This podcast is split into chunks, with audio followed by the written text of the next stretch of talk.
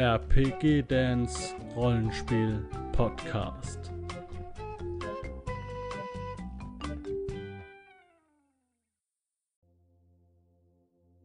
Und dann muss man sich mit dieser Scheiße auseinandersetzen, die man gerade angerichtet hat. Und ähm, das sind so diese Momente, wo man dann so wirklich persönlichen Horror auch empfinden kann, weil man dann wirklich was angerichtet hat, wo man sich denkt, ach du Scheiße, stell dir mal vor, das wäre mir im echten Leben passiert und das kann man gut übertragen. Mhm. Ja, das sind ja, das sind ja dann aber auch diese knallharten Momente, die äh, meiner Meinung nach bei vielen Gruppen immer so ein bisschen ausgeblendet werden. Aufgrund ja. von politischer Korrektheit, von persönlichen Befindlichkeiten. Man will, es gibt viele Leute, die wollen das gar nicht so. Die spielen dann auf eine andere Weise. Da passiert, würde sowas nicht passieren. Äh, ja, also mit dem Kind. Ähm, weil man muss das natürlich auch als Spielleiter dann aber auch einfordern, dass man sagt, wenn man jetzt so eine krasse Szene bringt, wie mit dem, also ich finde das mit dem Kinderwagen, dass das Kind vielleicht dabei drauf geht und so weiter, finde ich sogar noch einen, Tacken schärfer so, oder gefährlicher äh, oder dramatischer. Ähm, dann muss man halt, das ist, wenn man als Spielleiter so eine Szene bringt, da muss man dann auch, wer A sagt, muss auch B sagen. Das heißt, ich muss dann aber auch von den Spielern eine, eine, äh, eine Reaktion darauf fordern. Ja. Ja, das stimmt schon. Solche meine, Szenen kann man nicht einfach wegspielen. Dass man sagt, ähm, es gibt auch diese, ich, ich, ich bin mich, mich stört es immer, wenn auch in, wenn in einem Kampf zum Beispiel jemand einem anderen in den Rücken schießt. Passiert ja manchmal. Mhm. Ja, gerade jetzt, ich rede jetzt von Fantasy, ja. Äh, da ja. passiert das häufiger mal, dass, ah ja, gut, dann trifft halt jetzt mein Pfeil. Das wird immer nach dem Kampf, ja, da wird halt, werden halt die Heilwürfe gemacht, dann ist das Thema erledigt, so. Aber ich, ich sehe, solche Dinge sehe ich dann halt, äh, das ist jetzt nur ein einfaches Beispiel, aber sowas, ich, ich finde das halt furchtbar, wenn sowas nicht mehr thematisiert wird. Ja, weil die Figuren haben ja, oder waren vielleicht sogar kurz vorm Sterben, die haben einen richtigen Bolzen in den Rücken gekriegt.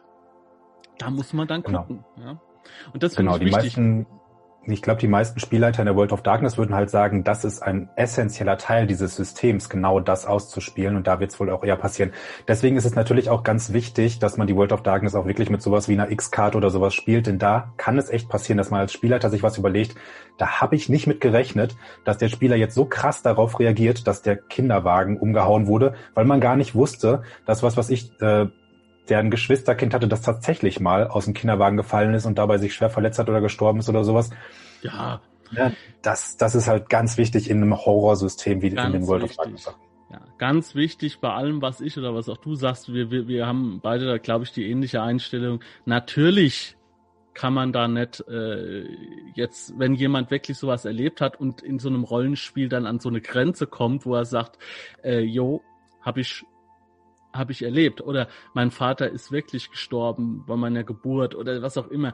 Das sind Dinge, die klärt man im Normalfall zwischen Menschen vorher ab. Oder oder ja und oder oder oder in der Situation sagt man, okay, das ist mir jetzt ein bisschen zu weit oder so, ja.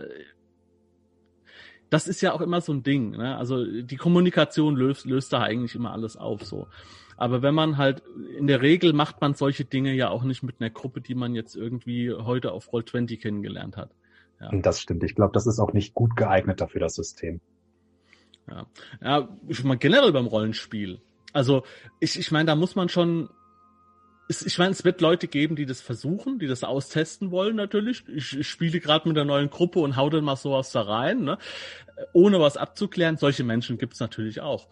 Aber jetzt, wenn ich so überlege mit meinen Leuten so in der Rollenspielgruppe, ähm, da habe ich doch da ein totales Feeling dafür schon. Und äh, ähm, wenn ich so, wenn ich sage, ich spiele äh, so ein Darkness-System, dann spiele ich halt auch kein Kuschelvampir oder dann spiele ich kein Kuschelwerwolf oder oder als Spielleiter keine Kuschelwelt, dann muss, müssen solche Situationen kommen, aber die dürfen, aber die müssen dann nicht einfach nur der Gewaltwillen gespielt werden, sondern ja, ja. um die, um den, die Figur in eine Grenzsituation zu bringen, in eine Stresssituation.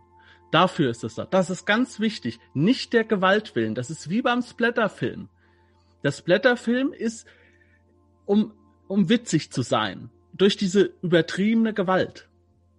Aber jetzt an American History X der bringt die hm. Gewalt nicht der Gewalt willen, weil er jetzt diese Gewalt zeigen will wie ein Splatterfilm, sondern weil er zeigen will, wie dreckig und wie roh so eine Gewalt sein kann. Und das sorgt dafür, dass der Zuschauer, damals ich, mit einem ganz, ganz unguten Gefühl aus diesem Film rausgegangen ist. Mit einem ganz ja. schlechten Feeling. Und, und dann Gedankenprozesse stattfinden. Und deswegen ist Rollenspiel für mich ein Thema. Ein wichtiges Thema weil, weil Rollenspiel mich immer dazu bringt, selbst zu reflektieren und auch nochmal solche Gedankenprozesse anregt, was Filme teilweise gar nicht mehr schaffen. Ja. Gut. Also ich meine, komplett abgeschwiffen wieder. Sorry. Ja, ich meine, ich habe jetzt gerade auch sehr, sehr krasse Beispiele gebracht. Ne? Man muss ja gar nicht unbedingt so spielen. Ich glaube, das ist auch nur so, es gibt Leute, die spielen so. Ich selber bringe das auch eher selten, aber es gibt Spieler, die wollen das von mir, die wollen wirklich dieses Gefühl, ach du Scheiße. Ähm, aber ich wollte eigentlich auch nur sagen, das ist etwas, was die World of Darkness Systeme können, was nicht jedes andere System so gut kann, weil es mit darauf angelegt ist, diesen Horror reinzuspielen. Wie ihr den mit eurer Gruppe umsetzt, Na, das muss jeder selber wissen. Das ist immer ganz wichtig, ne? ist ja klar. Es gibt dieses äh, Metagaming nicht es gibt niemanden, egal, alles, was ich gesagt habe, alles, was du gesagt hast, das ist für den Nächsten, der sich das angeguckt hat, ja, nee, so spiele ich das ja gar nicht. Ja, weil es, genau. Ja, das ist für jeden anders. Ähm, und äh, das ist ja, und für jede Gruppe ist es anders. Und das ist ja auch in Ordnung so, ne? Ähm, jo. Ich, ich kann immer nur erzählen, wie ich, wie ich das sehe, wie ich das möchte und wie ich das betreibe. Und ähm, ja, so ist es einfach. Okay. Jetzt haben wir ähm, schon ein bisschen was über die Mechanik gehört, über die Würfelsysteme gehört. Es gibt, wie gesagt, es gibt ein Erfolgssystem, das heißt, ich muss Erfolge schaffen. Wie viele Erfolge muss man so im Durchschnitt schaffen? Ähm, das, das kommt jetzt wieder tatsächlich ein bisschen aufs System an, äh, ob angesagt wird, du brauchst so viele Erfolge, um das zu schaffen in der V5 oder so und so viele Erfolge bedeuten in der und der Staffelung, wie gut du das hingekriegt hast. Das ist in der V20 so gewesen. Also ein Erfolg hätte gereicht, um es zu schaffen. Fünf Erfolge hätten geheißen, du hast das so großartig geschafft, dass was richtig Gutes für dich dabei rumkommt. Da unterscheidet sich dann sozusagen das so ein bisschen vom System halt auch. Aber ähm, im Grunde, je mehr Erfolge, desto besser ist das, was du schaffst. Aber du hast ja schon gesagt, es ist sehr, sehr stark erzählerisch ausgelegt. Das mhm. heißt, diese Stufen sind ja dann auch nur Serviervorschläge. Also, dass man sagt, Spielleiter, hieran kannst du dich orientieren. Ja.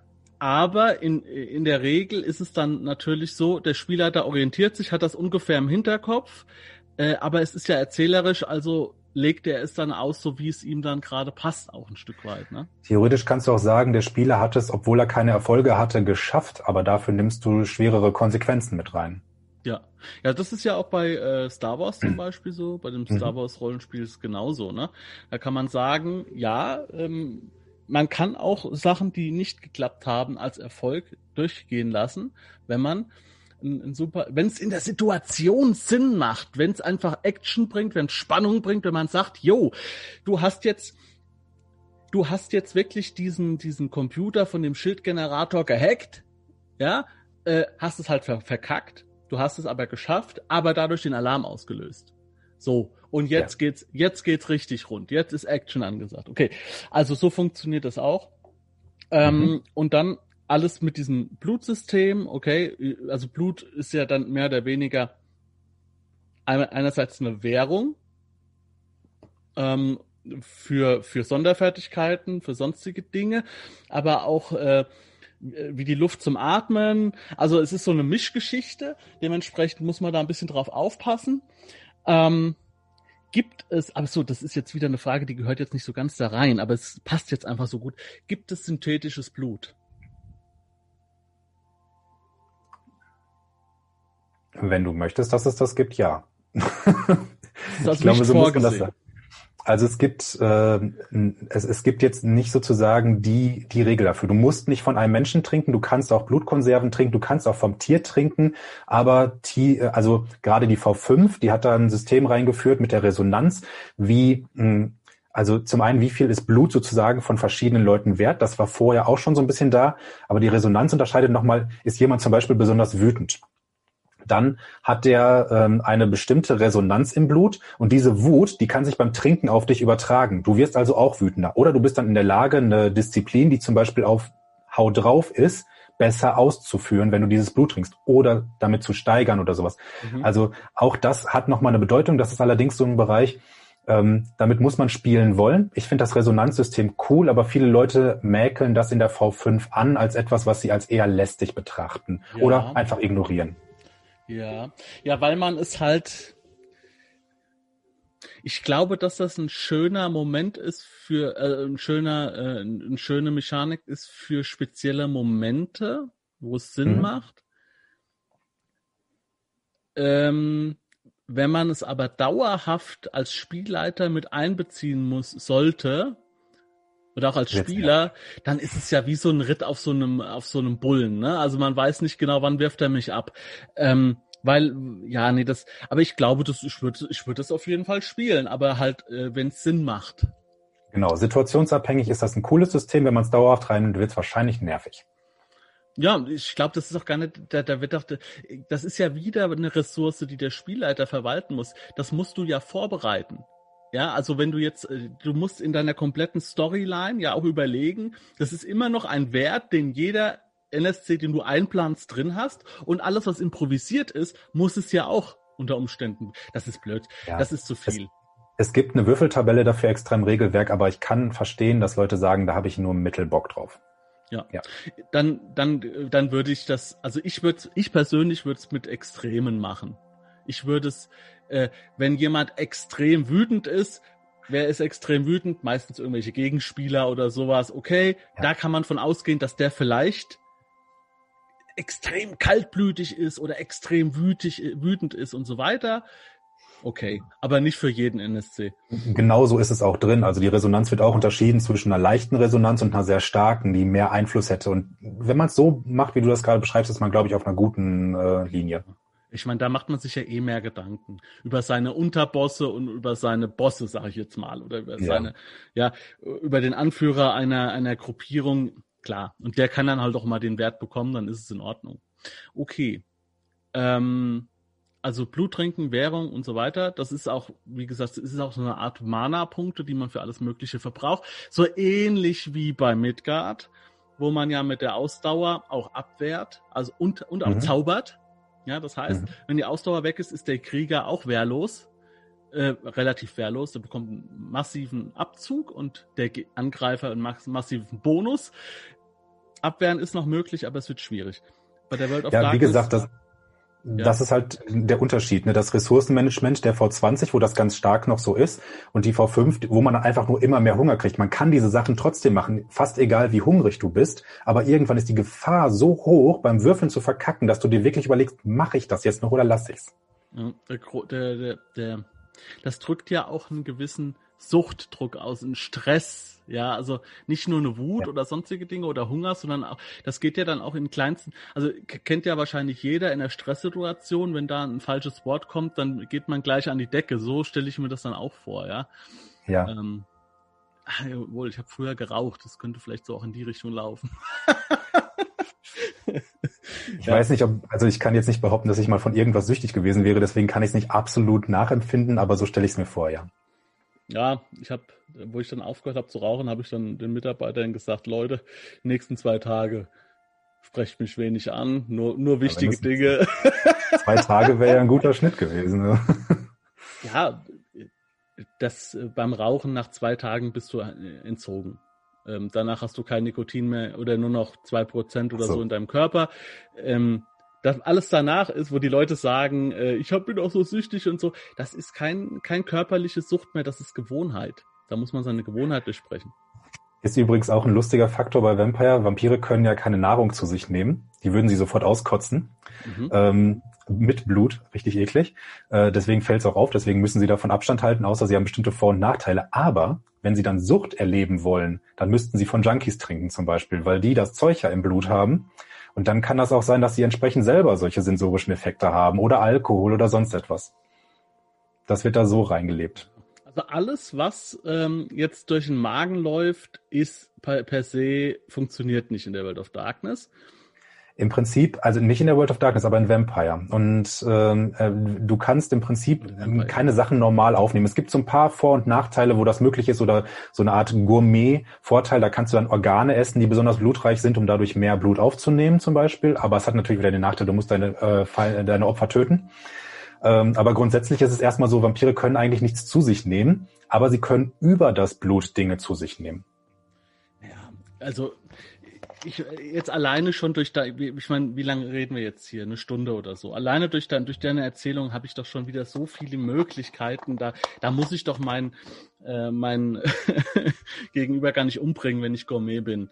Du hast es ja schon selbst gesagt, wenn man in einem Krankenhaus arbeitet, da fällt genau. immer mal was an. Das ja? ist dann ein Konzept, das man fahren kann, genau. Jagdverhalten. Das ist halt. Genau. Ich weiß nicht, wie alt die Leiche sein muss. Wahrscheinlich so frisch wie möglich. Also Leichenbestatter wird wahrscheinlich eng. Ja, je nachdem, wie du es spielen möchtest. Ne? Wenn du sagst, eine, Le äh, eine Leiche ist jetzt, also was weiß ich, ein Mensch ist fünf Tage tot, dann ist dann nicht mehr so viel Blut in der Leber. Das ist ja dann einfach durch die Leber runtergelaufen oder sowas. Aber vielleicht hat es dann noch so ein bisschen zumindest Befriedigung. Da muss man halt zweimal essen. Ich spiele ich spiel bei Midgard einen, einen Totengräber. Und ich bin, deswegen bin ich, bin ich gedanklich da schon so drin. Und ja. ähm, ich bin, ich bin ja auch Horrorfan und so. Und es gibt ein Hörspiel, das heißt, ich bin, äh, ein Buch, ähm, ich bin kein Serienkiller oder so heißt das. Sehr um, gute Reihe von Dan Wells, ja, habe ich alle gelesen. Großartig, großartig. Und diese Beschreibung dieser, dieser Bearbeitung der Leichen, die Präparation der, der Leichen, wo sich das Blut absackt und wo sich Blut ablagert und was sie da genau. machen und so, habe ich extrem verwurstet in diesen Totengräber. Aber da würde ich dann so auf die Idee kommen, ja, das Blut, es, es sammelt sich im Rücken. Wir müssen es nur anstechen und abzapfen und wird so einen kleinen Hahn reindrehen. Solche Ideen habe ich dann, ja. Aber ja. genau, ja, von Dan Wells, genau. Ich kenne es nur als Hörbuch. Also ich habe es durch Zufall als Hörbuch entdeckt und es ist fantastisch. Hm. Ja. Also die und Reihe ist inzwischen auch einigermaßen abgeschlossen, aber ist echt gut. Also wirklich Gibt noch weiter? Ich kenne nur das Bücher? eine Buch. Ach, was ich glaube, glaub, sechs oder sieben Bücher. Ich kenne nur das eine Hörbuch ähm, mit diesem Dämon, der da äh, jagt, äh, und zwar ja, ja. Lebern. Ähm, also der immer die Leber isst, um sich jung zu machen, um diesen Spoiler direkt rauszuhauen. Ähm, okay. Ja, Dan Wells hält das ja in den Büchern ganz lange so, von wegen, dass man nicht ganz sicher sein kann. Ist das jetzt in der Fantasiewelt des Protagonisten oder ist das wirklich etwas? Und das was verschwimmt ziemlich stark in den Büchern. Okay, gut. Dann werde ich ja nochmal Ausschau halten, weil das mir gut, ganz gut gefallen hat, ob es da noch mehr mhm. gibt und ähm, also als Hörbuch, aber auch als Buch, mal gucken. Das ist, ich habe so, äh, ich, ich, das ist jetzt total wieder, gehört nicht dazu, aber ist mir scheißegal. Ähm, ich kann keine Romane mehr lesen, seit ich Rollenspielbücher lese. Ich, es geht nicht mehr. Ich hatte früher, ich hatte schon immer einen Hang zu Sachbüchern. Ja, zum Beispiel The Gangs of New York oder so. Mhm. Ja, also das ist ja ein, ein wirkliches Sachbuch was die Geschehnisse der echten Gangs in New York über Jahrhunderte auflistet zum Beispiel oder so. Oder, oder irgendwelche antiken Krieg, äh, äh, Schlachten oder sowas, ja, die Schlachtverläufe von, von, von Kämpfen im Mittelalter oder in der Antike und solche Dinge, das sind alles Dinge, die dann auch flankierend für mein Rollenspiel mit reinkommen, ja. Aber so richtig Romane kann ich nicht mehr lesen, es ist furchtbar. Nur noch als Hörbuch. Keine Ahnung. Ich habe Deutsch studiert, ich hatte Narratologie damit drin. Ich kann ganz viele Sachen deswegen nicht mehr lesen, weil ich jetzt immer schon weiß, was am Ende passiert, weil es am Anfang verraten wird, wenn man weiß, wo es steht. Das ist leider einfach so. Dieses, dieses äh, sogenannte Foreshadowing. Also du weißt, wie eine Geschichte aufgebaut ist und erkennst dann schon so Vorzeichen äh, und, äh, und löst das Geheimnis vorm Sherlock Holmes. Das ist interessant. Ja. Wenn es möglich, wenn es ist überhaupt möglich ist, es zu erkennen es gibt ja auch Bücher, die am Ende dann den, den Teufel, äh, den, den, den Springteufel rausziehen und ja. sagen, haha, die Figur ist noch nie aufgetaucht. Ja, ich würde sagen, im klassischen Detektivroman oder im Krimi kann man das ganz gut, in Thriller oder sowas eher nicht, weil die diese Regeln nicht haben. Aber ja, man kann erahnen, ja. Also ich sag mal so, die gute Literatur, da kann man es dann schon wirklich herausfinden, wenn man, wenn man gut ist. Okay. Aber, okay, World of Darkness. So, jetzt haben wir dieses Blutsystem, wir haben das Würfelsystem. Ähm, und dann gibt es noch diese Sonderfertigkeiten. Und du hast auch gesagt, ach genau, das, das hatte ich eben noch im Kopf. Du hast es nur nebenbei erwähnt. Du hast gesagt, also zum Thema, was man alles mit dem Blut machen kann. Und du hast erwähnt, man kann auch Fertigkeiten boosten. Nee. Also die Eigenschaften boosten. Ach so, ja, das kann man auch, ja. Ist das temporär oder ist das äquivalent zu einem Aufstieg?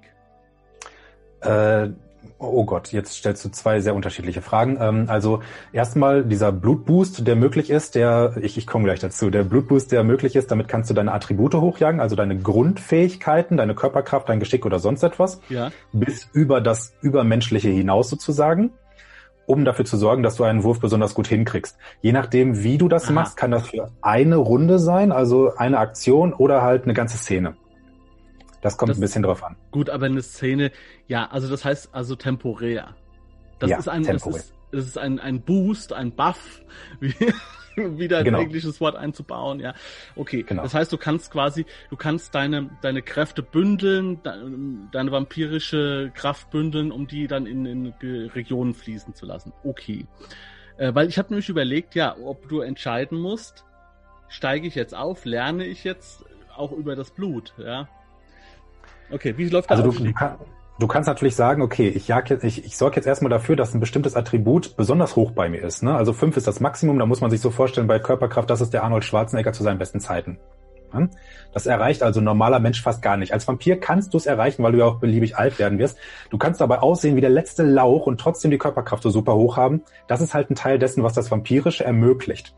Wenn du dann noch einen Blutboost drauf packst, dann brauchst du ja weniger Blut, um diese hohen Werte zu erreichen. Also du kannst in der V20 sagen, für jeden Blutpunkt, den ich ausgebe, kriege ich einen Würfel mehr. Ja, und dann kann man natürlich sagen, an der Stelle Ressourcenmanagement. Ja. Ich finde das so witzig mit diese Arnold Schwarzenegger zu seinen besten Zeiten. Ähm, der, der, der Typ und die anderen Bodybuilder, das sind doch alles nur äh, Maikäfer. die pumpen ja, ich wollte jetzt gerade nur so plakativ.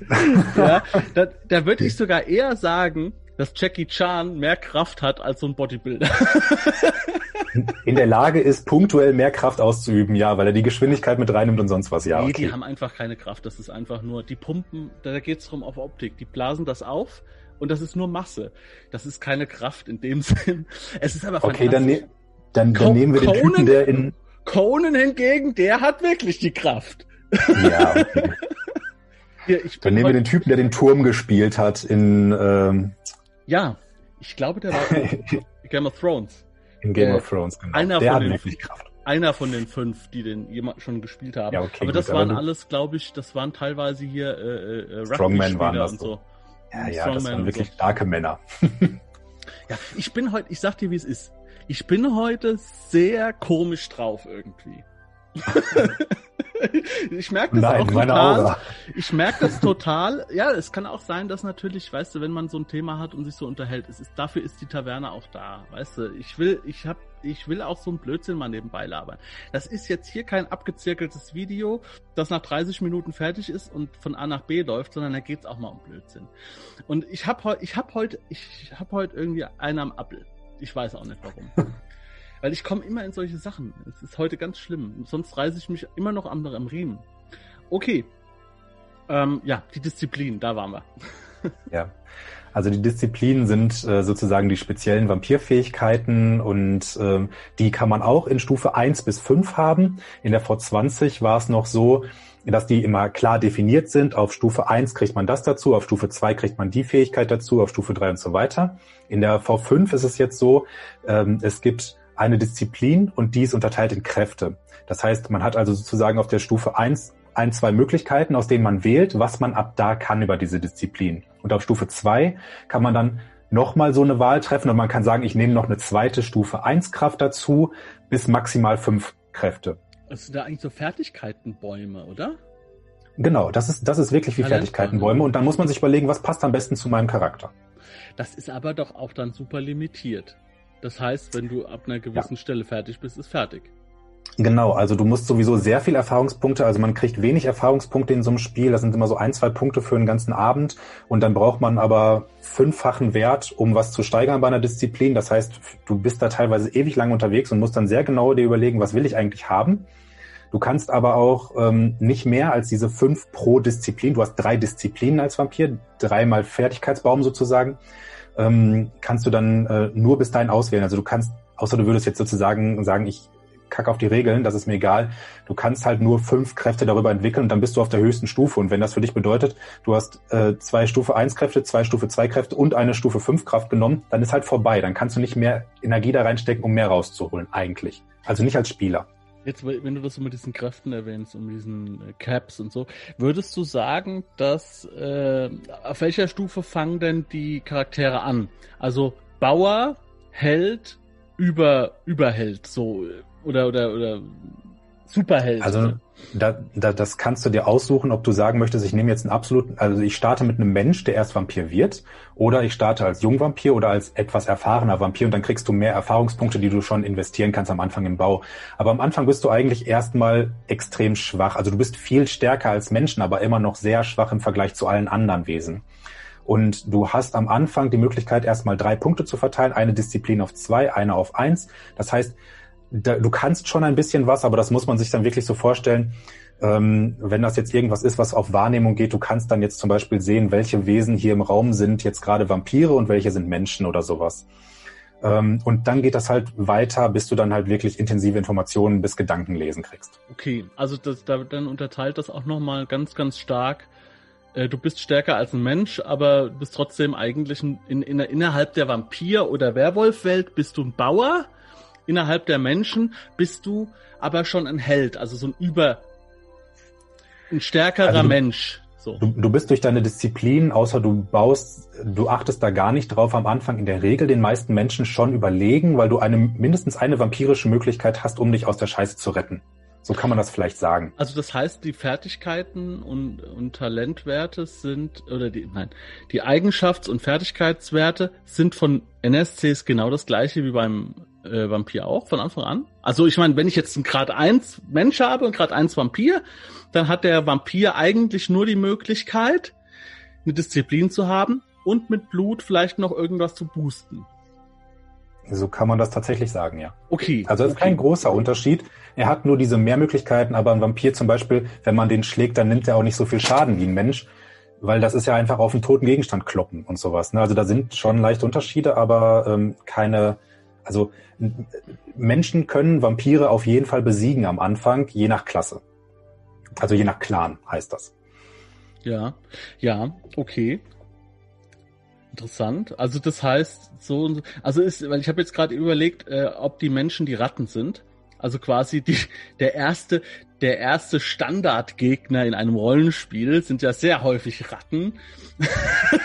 das ist so ein Running Gag. Ähm, aber nee, dann, ähm, dann äh, ist, ist, äh, ist dann wirklich die Ratte eher so ein Hund oder sowas. Aber äh, ein Mensch ist dann doch ein ernstzunehmender Gegner. also die Kneipenschlägerei Phase. kann für einen Vampir schiefgehen, theoretisch, auf jeden Fall. Also auch da muss man vorsichtig sein, außer du bist ein Kampfvampir, wenn man das jetzt so nennen möchte, dann hat da natürlich keiner eine Chance, auch nicht auf der ersten Stufe gegen dich. Aber dafür bist du dann zum Beispiel nicht in der Lage, den Banker zu überzeugen, dass er das machen soll. Ja, es gibt ja auch unter Menschen Kampfsportler und äh, Lauchs, die in der Kneipe sitzen oder was auch immer. Also da gibt's ja auch Abstufungen. Ne? Du kannst ja auch deinen Menschen dann. Ich, ist nur interessant, das mal zu sehen, in welchem Verhältnis das steht. Zum Beispiel bei Siebte See fängst du ja, da fängst du ja schon als Superheld an. Ja, also du, du, ja. du, äh, wenn da die, die, die normalen Schergen werden ja in Mobs zu fünf Stück dargestellt und die machst du alleine. Das ist überhaupt kein Problem. Ja. Und so ist es aber dann nicht. Das heißt, am Anfang ist es auf jeden Fall doch ein bisschen gefährlicher. Du kannst aber dann auch in die unermesslichen Sphären der vampirischen Mächte einsteigen. Ähm, ja. Wenn der Spielleiter dir gnädig ist, kannst du auch nochmal vielleicht eine, eine, eine, Disziplin tauschen, weil man weil man es am Anfang vielleicht noch nicht abgesehen hat, äh, was alles funktioniert und was nicht. Aber in der Regel wäre das dann nach fünf Fertigkeiten festgehalten. Was macht man danach?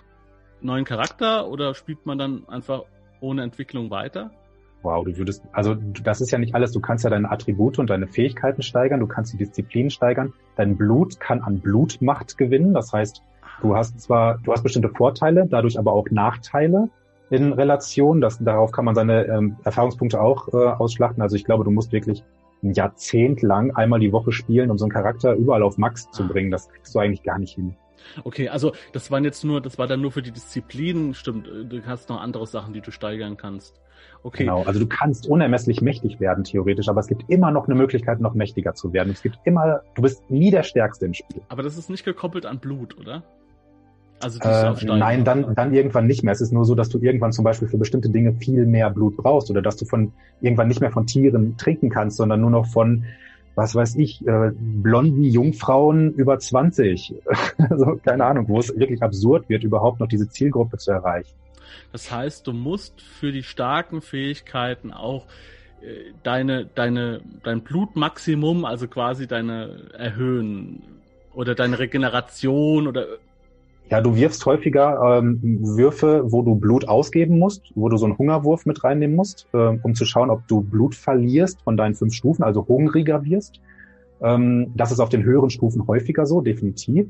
Und wenn du dann irgendwann sagst, ich gehe jetzt darauf, ich habe hier unten in dem Bereich ausgemaxt, ich, oder ich möchte ein anderes Ziel erreichen, ich möchte meine Blutmacht steigern, ich möchte mächtiger werden als solches und mehr Effekt haben bei meinen Disziplinen, dann heißt das aber auch, dass es schwieriger ist, das Bluthaus zu halten, weil du nicht mehr von jedem trinken kannst oder sowas. Oder du musst mhm. länger schlafen und kannst nicht mehr so viel aktive Spielzeit nutzen oder solche Dinge. Mhm.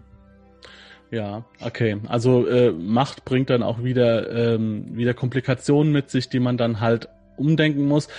Ähm, dann wird aber auch natürlich das, das heißt, die Systeme verschieben sich dann auch. Also von einem, ja, von einem Überlebenskampf, wenn, wenn jemand schon so mächtig ist, dass er dann wirklich nur noch von Menschen oder so trinken kann, dann hat er in der Regel halt aber auch schon äh, gewissen Ansehen und Ruhm und so und genau. Connections genau. er, erarbeitet, um vielleicht. Dann hat er Schergen.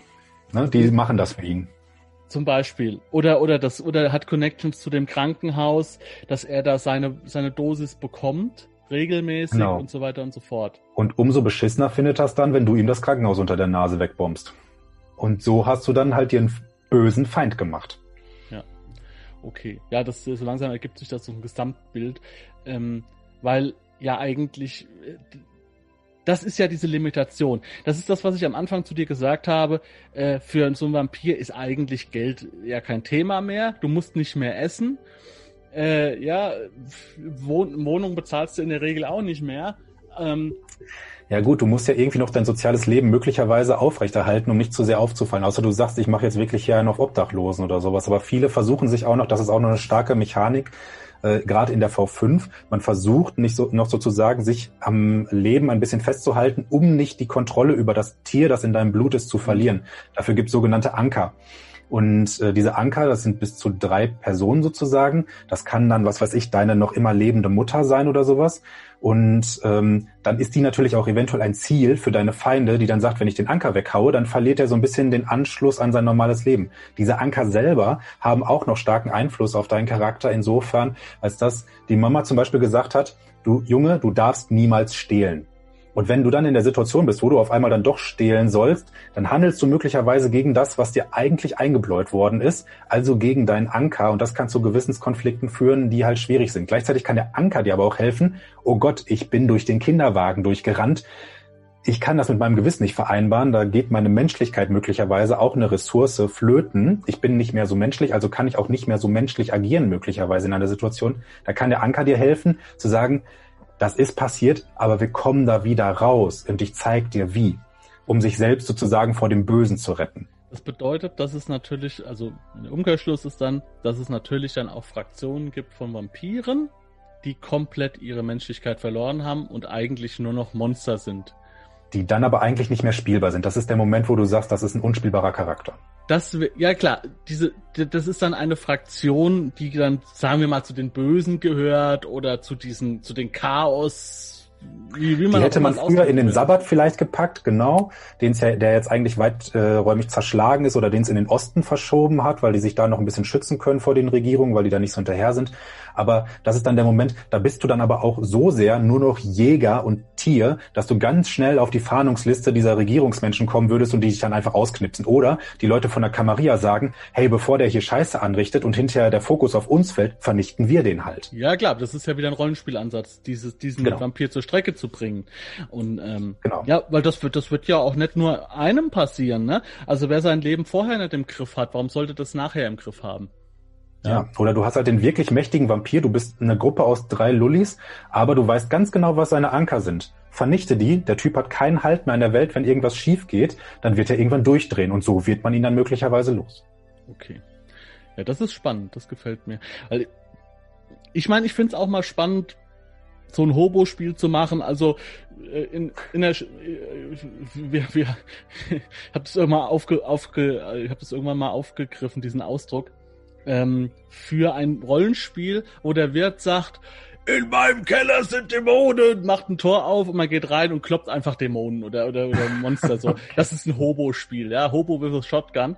Ich glaube, das ist sogar ein amerikanischer Ausdruck für diese Art von Dungeon.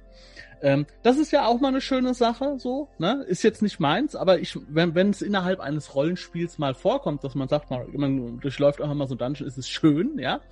Aber das finde ich dann doch toller, weil man da, also die Art von, von World of Darkness, wenn man wirklich sich so erstmal so Gedanken macht. Man muss sich ja in die Welt hineinversetzen. Man muss überlegen, also man muss diesem Charakter und der Welt dann auch eine Wertigkeit dadurch verleihen, dass man sich überlegt, okay, wie laufen hier die ganzen Prozesse ab? Das funktioniert natürlich auch einfacher dadurch, dass es die echte Welt ist. Das heißt, es gibt Feuerwehr, es gibt Polizei, es gibt Krankenwagen. Über solche Dinge mache ich mir keine Gedanken oder mache mir Gedanken, wenn ich dagegen handle. Sicherheitsdienst und so weiter und, und überlege mir, ja, wie komme ich da rein? Äh, wie finde ich was über den heraus? Ich weiß nur eins jeder Vampir hat diese Anker. Und, und das weiß ich, das ist sicher, weil er sonst durchtreten würde. Als, er würde zu einer Bestie werden. Also das ist äh, als Vampir dann klar. Das ist, ja, das ist ein bisschen Meta-Wissen, aber genau, das ist eigentlich jedem klar, genau. Ich, ich würde noch nicht mal, ich weiß es nicht, musst du mir jetzt sagen, ich würde sowas vielleicht gar nicht, noch nicht mal als Meta-Wissen bezeichnen, weil ich doch als Vampir diese Bestie in mir auch jeden Tag spüren kann und sie, und sie kontrollieren ja. muss. Jeder weiß, ich brauche so jemanden, also werden die anderen das wahrscheinlich auch brauchen. Ja. Irgendwie muss ich doch diese Bestie kontrollieren. Und wenn, und ich merke doch an mir, wenn ich super gestresst bin und, und äh, dann habe ich auch schon mal jemanden im Park umgebracht, obwohl ich es nicht wollte das ist, das passiert jedem auch mal so, ne? Wenn man, wenn man aus Versehen äh, da zu viel saugt, äh, dann bringt man halt mal einen um. Gut, es ist ein Mensch, aber es ist, es bringt Probleme, aber es ist nicht so gut. Das geht dem anderen ja auch so. ja. ja. Also ich denke mich da jetzt schon gerade, äh, ich, ich versuche mich da jetzt schon so ein bisschen reinzudenken. Also auch in die Denkweise eines eines Vampirs so, weil mhm. ähm, ähm ja, man das, muss das funktioniert. Mhm man muss sich ja auch umdenken. Ich fände das, ich, das finde ich halt spannend, äh, weil das ist ja schon ein Punkt, an den muss man erstmal kommen. Zu sagen, ja, das passiert halt, man, man bringt halt mal einen um beim Saugen, was soll man machen? Ähm, Dann wäre man da, schon weit, ja. Da ist man schon ein Stück weiter so, ne? Am Anfang ja. ist es ja wirklich überhaupt erstmal, das ist ja schon eklig, ne? Also ja, da würdest du, wie du und ich, wenn uns sowas passieren würde, hätten wir erstmal richtig Stress. Und das spielt man eigentlich auch. Ja, das ist widerlich. Also jetzt mal ab, ich könnte gar keine Tiere umbringen. Nee, wir hatten im Garten, wir hatten im Garten mal eine Ratte. Ähm, und ich, ich sollte die, äh, ich sollte die äh, wegmachen. Ich habe es nicht geschafft. Keine Chance. Die hat da ich hab gesessen. Ich habe meine Nacht nicht geschlafen, weil ich eine Ratte überfahren habe mit dem Auto, aber die ist mir auch einfach in den Radkasten gerannt. Ja, Katze. Wir sind durch den Ort gefahren, rennt mir eine, Kat eine Katze wirklich so, was weiß ich, zwei Meter vorm Auto. Ich bin 30 gefahren, weil es auch noch so super verwinkelt hier. Hier in Hessen hast du viele so verwinkelte Gästchen in diesen Dörfern und so weiter mit großen Scheunentoren, weil da früher Bauernhöfe drin waren und so weiter. Und da kommt eine rausgerannt und es macht dumm. Und die ist auch gleich wieder weggerannt. So. Ja. Aber äh, das ist, und jetzt muss ich mir halt mal vorstellen, dass, dass mir das auch als Vampire-Charakter so geht, dass ich das nicht könnte. Aber hm. ich muss jetzt. Ich, ich, war, ich merke das, dass jeden Tag ich werde schwächer und ich merke, dieser Hunger steigt und ich habe ich hab Alkohol versucht, ich habe gekotzt. Ich habe vielleicht Drogen versucht, passiert gar nichts. Ich habe versucht, was zu essen, da wurde ich aus dem Restaurant geschmissen. Dann wurde ins Krankenhaus eingeliefert, weil ich Magenblutungen hatte. Ja? Und was mache ich denn jetzt? Ist es bei Masquerade so, dass man immer von einem Vampir zum Vampir gemacht wird und der nimmt einen dann auf und erklärt einem die Welt? Oder wie läuft das ab? Wenn man Glück hat, ja. Also ja, ne? wenn man einen, wenn man einen Erzeuger hat, der, ähm, der nett zu dir ist sozusagen, der nicht nur seine eigenen Interessen vertritt, wobei der hat dich immer aus irgendeinem Interesse heraus ausgewählt und auch zum Vampir gemacht. Aber ja, eigentlich gibt es einen Erzeuger, du wirst zum, immer zum Vampir gemacht, du kannst nicht als Vampir geboren werden. Mhm. Ähm, und der nimmt dich erstmal in die Hand, der bringt dir die ersten Sachen bei. Wie gut dein Verhältnis zu dem ist, ist aber unterschiedlich. Und im Endeffekt bist du immer für den nützlich. Und wenn du es nicht mehr bist, kann das sein, dass er sich gegen dich entscheidet. Muss man sich, äh, muss man das lernen, jemanden zum Vampir zu machen, oder passiert das alleine durch einen falsch angewandten Biss?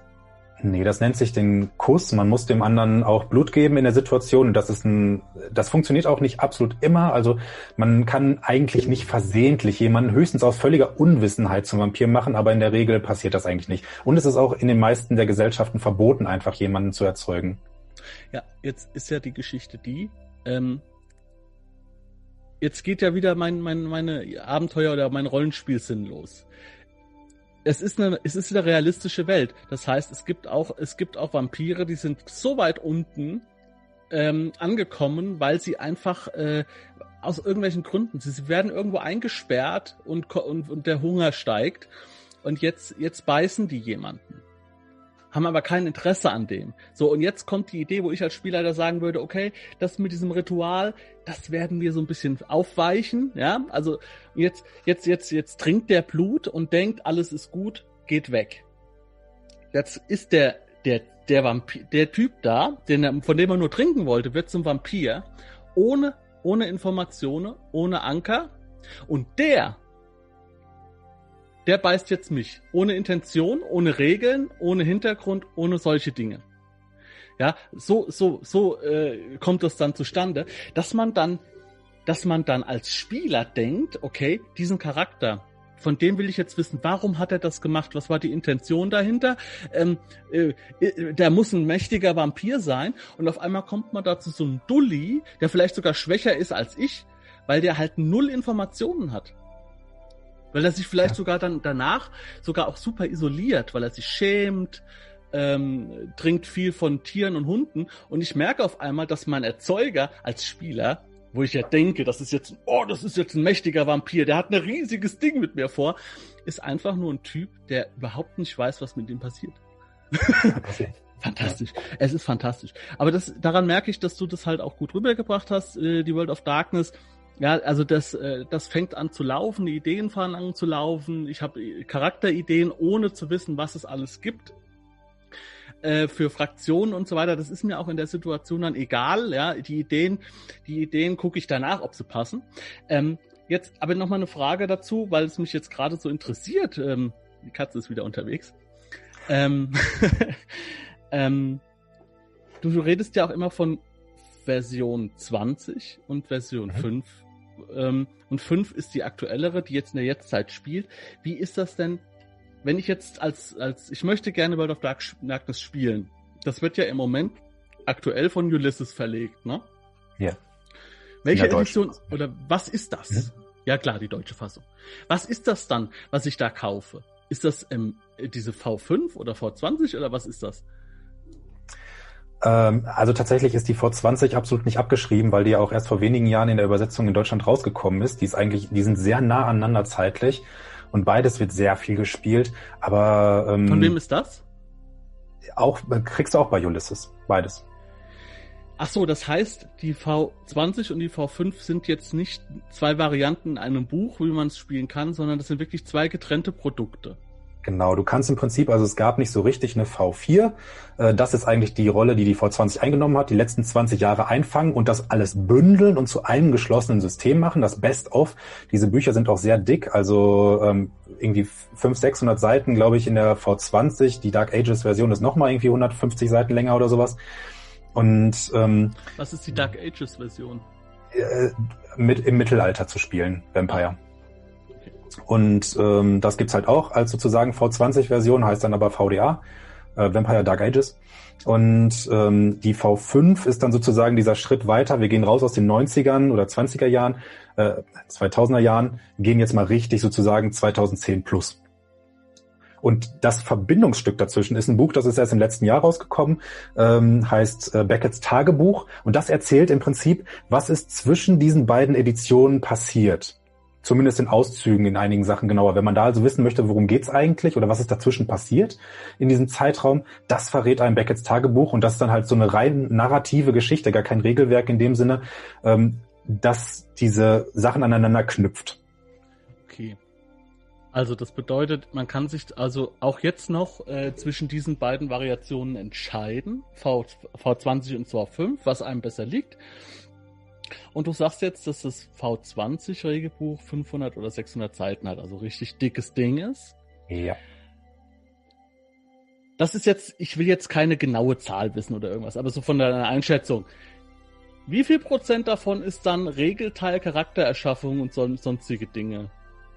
Ist wahrscheinlich relativ dünn, oder? Boah, ähm, nur so vom Feeling her, was du sagen würdest. Wo ist, wo ist die Gewichtung in diesem Buch? Also die, die, die Regeln selber müssten gar nicht so brutal, brutal viel sein. Um äh, V20, aber auch V5-Charakter zu erstellen, brauchst du im Prinzip aus dem Regelwerk der, das Schnellstarterzeug, da steht es im Prinzip drin, sind fünf, sechs Seiten. Viel mehr brauchst du eigentlich nicht. Und dann kriegst du unendlich viele Variationen, was du alles machen kannst, was für Fähigkeiten, Fertigkeiten, Disziplins, Disziplinskräfte und sonst was es gibt.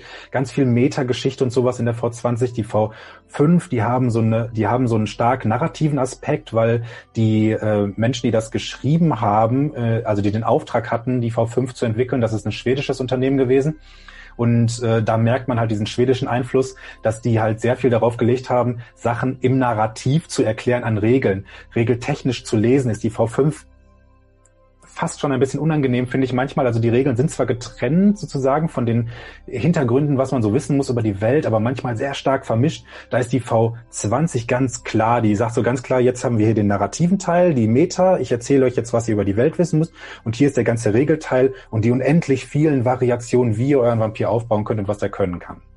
Also ist also ist die M20, nach, nach dem, was ich jetzt gehört habe, für Einsteiger eigentlich empfehlenswerter weil man sich star stärker orientieren kann, klarer abgrenzen kann, genauere Angaben in vielen Stellen hat, wo du sagst, wenn Regeln erzählerisch gelöst werden, löst das für Anfänger, aber auch natürlich für mich, äh, äh, der schon ein bisschen was gespielt hat, auch immer ein Fragezeichen auf.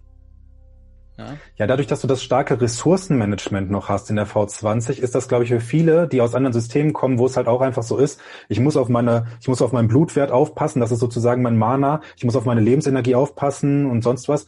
Und das hast du in der V20 ganz stark. Das ist sozusagen leichter greifbar für jemanden, der aus der Online-Rollenspielszene kommt oder der aus Rollenspielsystemen kommt wie DSA oder D&D oder sonst was.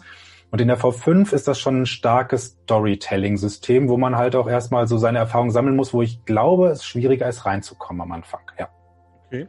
Ja, aber jetzt nochmal, die Frage ist jetzt noch nicht so ganz, also die, die Regeln, Regeln, Fertigkeiten, das ist für mich alles Mechanik, ja. Das sind alles ja. Dinge, wo du, wo du jetzt sagst, okay, Talentbäume, Lernbäume und so weiter und so fort. Das gehört ja. alles jetzt, wie viel würdest du sagen, sind es ungefähr vom Buch?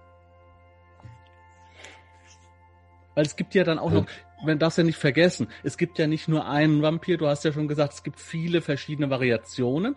Die haben natürlich auch unterschiedliche Foki, also Kampf oder der Nosferatu-Vampir mhm. wird wahrscheinlich sehr äh, äh, zwielichtig im Hintergrund agieren und so weiter. Der hat natürlich wieder ganz andere An Ansprüche. Boah, das ist, das ist eine schwierige Frage, weil ich, äh, ne? weil man es halt bei beiden Systemen, aber bei der V5 noch viel schlimmer, so schlecht auseinanderhalten kann wo ist es nur szenisches Rumgelaber und wo ist es Regel. Ähm, du hast in der V20 am Ende sozusagen so Bereiche, da wird wirklich nur über die Clans-Geschichte der 13 Clans erzählt. Und ähm, das sind dann, keine Ahnung, 10 Prozent oder sowas des Buches. Und vorher könnte man fast sagen, alles Regeln. Echt? Aber okay. du brauchst einen Bruchteil der Regeln. Du hast aber unendlich viele Variationen, wie du damit spielen kannst. Mhm. Und in der V5 Ah, dadurch, dass das halt so extrem gemischt ist, ähm, kann man vielleicht schon fast 50-50 sagen.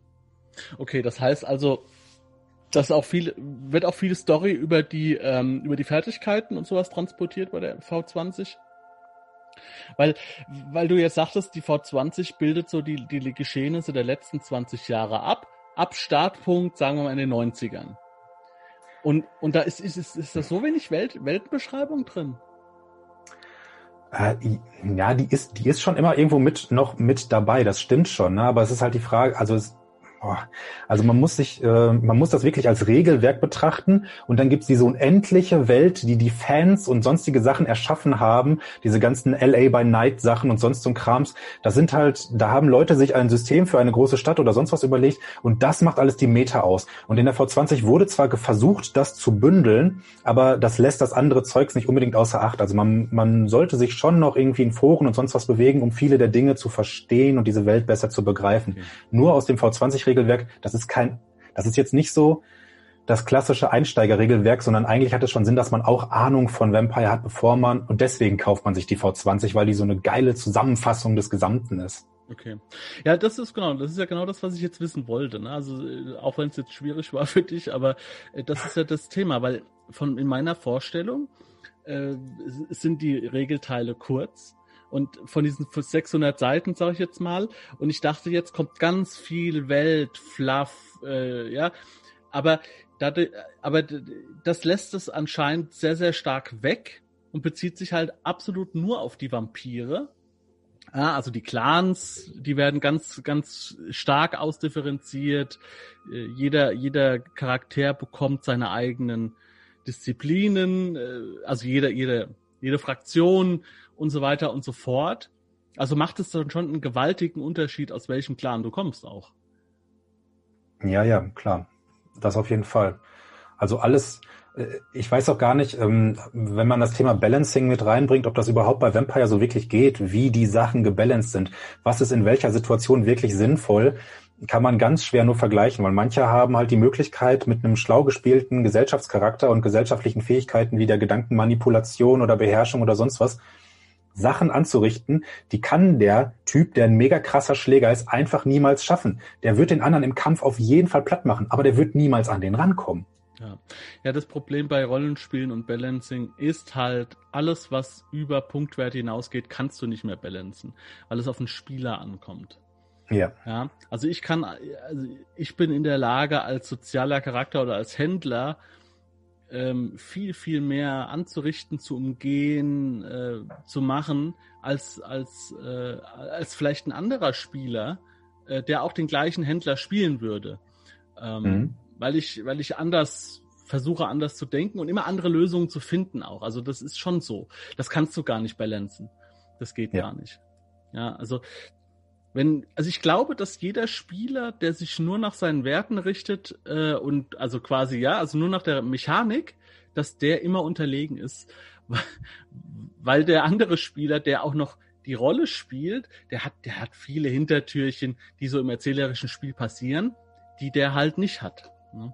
Ja, also du kannst natürlich auf Schaden minmaxen oder auf maximale Dinge oder sowas, klar, wenn du das möchtest, aber dann bist du halt in einer Nische wirklich gut. Das mhm. ist halt nicht so vergleichbar mit sowas wie D&D, wo alle Klassen so einigermaßen gleich stark sind, nur mit verschiedenen Auswüchsen oder sowas, wo man von einem guten, gleichmäßigen Balancing sprechen kann. Das ist in Vampire einfach gar nicht möglich. Ja, weil es halt erzähler, weil's erzählerisch ist. Und wenn jemand, wenn ja. jemand rhetorisch geschickt ist, äh, äh, was im Köpfchen hat, äh, spontane Ideen hat, improvisieren kann, dann hat er halt, dann hat er halt immer einen, einen gewissen Vorteil. Äh, das muss man dann halt als Spielleiter dann balancen. Genau. Ja? Genau inwieweit man auch solche Spieler laufen lässt. Um, es kommt immer auf die Gruppe an.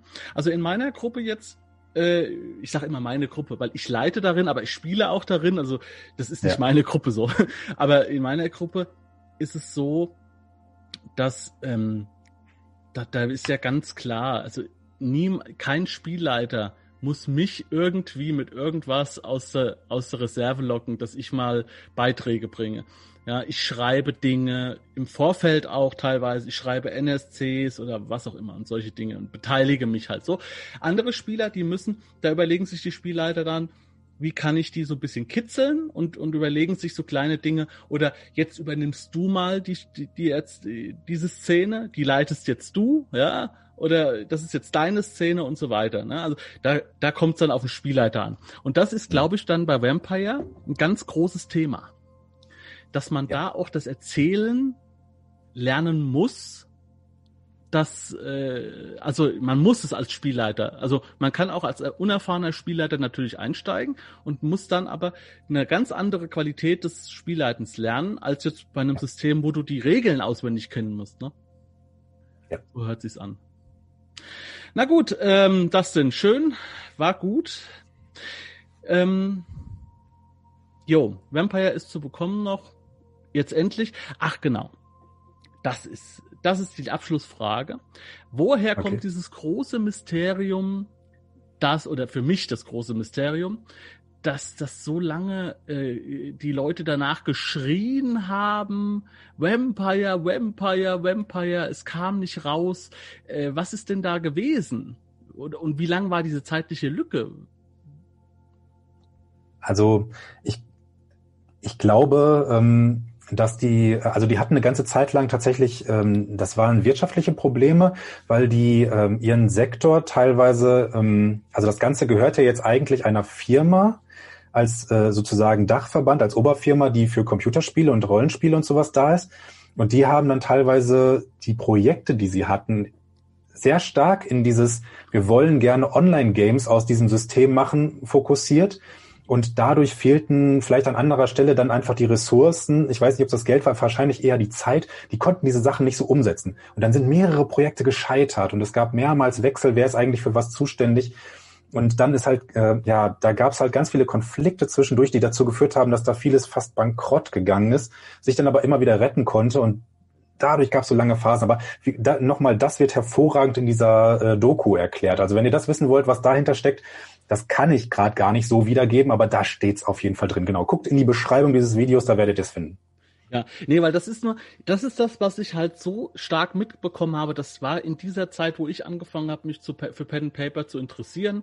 Da habe ich ähm, ein Let's Play gesehen. Da gab's diesen, es gibt ja ein Forum, das nennt sich Nerdpol der sich rund mhm. um Online-Rollenspiel dreht, die auch ganz, ganz viel Livestreamen, wo jeder seine Sachen eintragen kann in so einen Kalender und so weiter. Und bevor es diesen Nerdpool gab, habe ich angefangen, diese Let's Plays zu gucken. Und die hatten ein Vampire Masquerade. Deswegen bin ich mir auch so ein bisschen, hatte ich so ein bisschen auch so ein bisschen Ahnung über so manche Clans. Es gibt auch total, total, wie heißt nochmal dieser total abgedrehte Clan, wo die Vampire so leicht verrückt sind? So Malkavianer, mein absoluter ja, Lieblingsclan. Malkavianer, ja. genau. Und, und da habe ich das so mitgekriegt. Und da hm. gab es dann auch immer dieses, die, und dann habe ich angefangen, mich zu informieren. Und dann gab es dann mhm. überall nur, die Bücher sind nicht mehr zu bekommen. Äh, und ich habe dann gesehen, bei eBay sehe ich sie dann drin, die hast du mit Gold aufgewogen. Und ähm, das gibt's nicht mehr. Und das gibt's nur noch auf Englisch. Und, und, und, und, und. Und da habe ich mich so gewundert, ne, weil es so eine riesige Nachfrage gab die ist aber alle spätestens mit der M20 ge gelöst. Oder ich glaube, M5 kam vorher sogar, oder? Äh, nee, die, die V20, die v M20 v und die, genau, die, die V20 für Vampire, die M20 für Mage und die W20 für Werwolf, die sind alle etwas früher gekommen. Jeweils Anfangsbuchstabe des Systems. Was ist Mage? Also W20 für Werwolf. Ja. M20 für Mage. Das gibt also auch ein System mit äh, der Magier. Magier sind so fast das mächtigste, was es eigentlich in der World of Darkness gibt.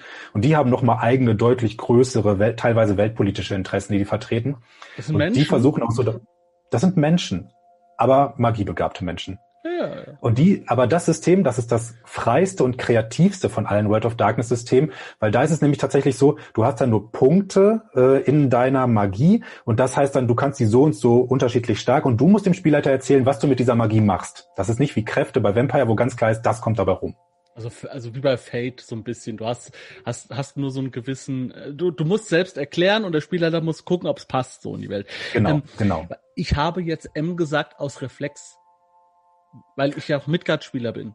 Und ja, ja. ja ich sag M5, ich sag M1880 und so weiter, also äh, oder M4, das ist ja so ein genereller täglicher Sprachgebrauch und, und habe dann sogar noch irgendwie ein Randthema getroffen, denn es gibt ja, wie du sagtest, noch ganz, ganz viele kleine Untersettings, die alle in diese Welt laufen. Sehr fantastisch auch. Ich kann mir gut vorstellen, ähm, L5 also Leprechaun 5, dass du solche Leprechauns aus Irland spielst oder sowas. Ähm, ja, also da ist theoretisch alles möglich, ne? Ja, klar. Jetzt muss man die Maus wieder vom äh, hochheben, die, die die Katze eben runtergeschmissen hat. Okay, ja, jetzt haben wir auch die letzten Fragen noch geklärt. Ich danke dir, dass du dabei warst, auch in diesem Chaos. Ähm, ich hoffe, dass die Fragen dich nicht äh, extrem auf dem kalten Fuß erwischt haben. Ich glaube aber nicht weil du hast ja eigentlich also, immer geantwortet. Es kann gut sein, weil man muss halt bedenken, als das wirklich groß war und ich habe teilweise über Sachen geredet, da habe ich halt noch einfach in den Windeln gesteckt gefühlt. Ähm, da weiß ich nicht, ob ich irgendwem versehentlich vor den Kopf gestoßen habe. Schreibt bitte in die Kommentare unten rein, wenn ich irgendwo Blödsinn erzählt habe. Ich habe mein Bestes gegeben. Denkt dran, ich bin nicht äh, seit tausend Jahren drin. Wie gesagt, also ich, ich nenne es immer so ein bisschen Rollenspieler-Dünnschiss, weil ich mache das selbst auch. Ja, dass man wirklich sagt, nee, nee, nee, nee, das Valianische Imperium war da gar nicht. ja, das sind halt wirklich so, so schöne Details, über die man sich so schön streiten kann. Ähm, äh, die Grund, die Grundideen, das Feeling von World of Darkness, die Mechanik ähm, und auch so ein paar Absonderlichkeiten, die hast du auf jeden Fall rübergebracht. Und ähm, wenn das im Detail nicht stimmt, schreibt es in die Kommentare. Aber ich denke mal, das Große und Ganze ist ja das Thema. Ja. Das sollen die Leute ja selbst nachlesen. Die sollen das sich jetzt holen, das Buch, dann lesen sie es nach und dann können sie es in die Kommentare schreiben, wenn was nicht stimmt. ey, 500, ja. 600 Seiten. Ich, bei Midgard, ey, da, da, da gibt's Leute, die spielen das seit 35 Jahren. Wem will ich da was erzählen, ja? Die, die, die argumentieren mich an die Wand, ja? Da braucht man auch, es gibt, das sowas gibt's dann bei dir auch in der World of Darkness. Da gibt's auch ja, Leute, die haben jede Edition gespielt und zwar intensiv. Vielleicht ist es ihr einziges Rollenspiel, was sie spielen. Und das genau. seit 30 Jahren. Da können wir doch gar ja. nicht mithalten. Wir als, als junge, äh, ähm, Anfang 20-jährige YouTuber. wir sehen uns in der nächsten Taverne wieder. Danke, Dustin, dass du dabei warst. Bis zum nächsten Mal und Danke. ciao. Ciao. Wenn du Lust hast, neue Abenteuer mit deiner Gruppe zu erleben, dann schau unbedingt mal in meinen Webshop www.dance-abenteuerwelt.de Bücher, Abenteuer und Battlemaps für das Online-Spielen. Ich habe für dich in meinem Webshop das Abenteuerpaket Orient gratis zur Verfügung gestellt. Das Abenteuerpaket zu meinem Midgard Let's Play Das Herz einer Prinzessin enthält über 50 Handouts und Grafiken. 7 Battle Maps und über 150 orientalische Münzen, die du in dein Roll20 oder in einen anderen virtuellen Spieltisch einbinden kannst. Link zu den Angeboten in der Beschreibung.